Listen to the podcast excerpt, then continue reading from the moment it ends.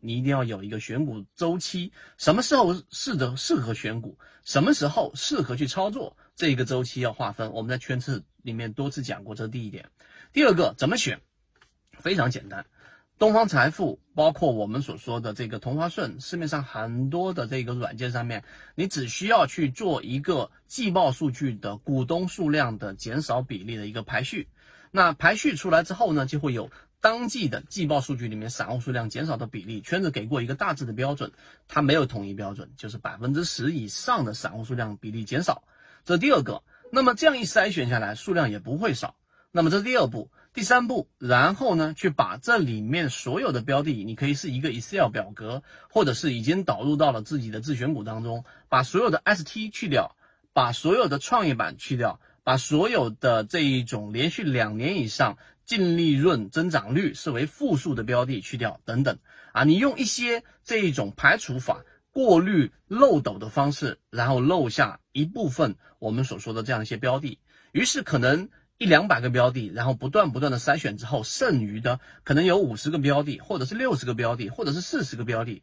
这不重要。好，出来这些标的之后，我是不是还要去洗，马上就去投入去研究这样的一个上市公司呢？还没到。再往下一步，你要做的事情呢，就是要开始去考虑，在技术分析角度，在资金层面角度，在筹码角度，它是不是靠近起爆点？我们从这个地方开始切入的，因为经过刚才我们说的左脑和财务的数据和一些价值的角度，把一些雷尽可能的排除掉了。做不到百分之百，但大部分的排除掉了。我们也从筹码的角度找到了筹码比较聚集、散户数量大幅减少的标的。那么第三步里面，我就要从技术分析里面找到，例如说它有同位涨停，例如说近期它出现过蓝色超跌，例如说它在近期过程当中出现过我们所说的一个重要压力的突破之后的回踩，突破也行，回踩也行，突破力度强，回踩力度站稳。那么这个过程当中，这个所谓的支撑可以是前面的新高，也可以是我们所说的半年线，也可以是筹码峰密集的区域，也是可以我们给大家去开源的超跌突破信号里面的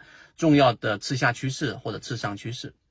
那做完这一步之后呢，实际上所剩的标的已经不多了啊，已经不多了，可能就是三十。或者是二十只左右这样的标的，于是呢，这种过程当中，你还需要不断的在走第四步，就是刚才我们所说的这一些标的，首先有没有一些统一性，例如说同样隶属于某个板块，或者说这些标的近期的这些热点的分布，有些是在热门或者是主流板块之内的，有一些是之外的。那么这个过程当中就考虑到另外一个话题，就是我们说的性价比。这个性价比除了刚才我们所说的它落到的板块热点以外，还有一个就是它所处的相对位置。有些标的已经创了新高了，正正走在控盘不断新高的过程当中。那这个时候呢，你必须得考虑到圈子一直在给大家讲的大盘环境。如果像现在大盘三千指数啊，三千点左右，平均股价正处于我们所说的新入的这样的一个资金状态的情况之下，都是在找第一类或者第二类买点，就中低位的。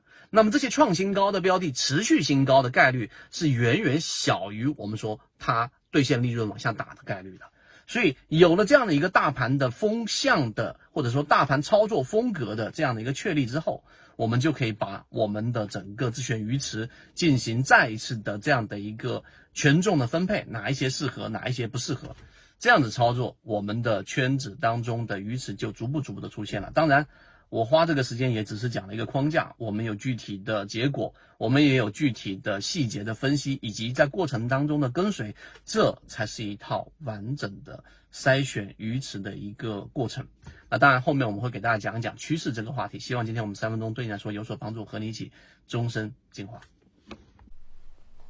今天的分享就到这里，想要进入圈子一起进化学习，可以加我朋友圈。SD 八幺八幺二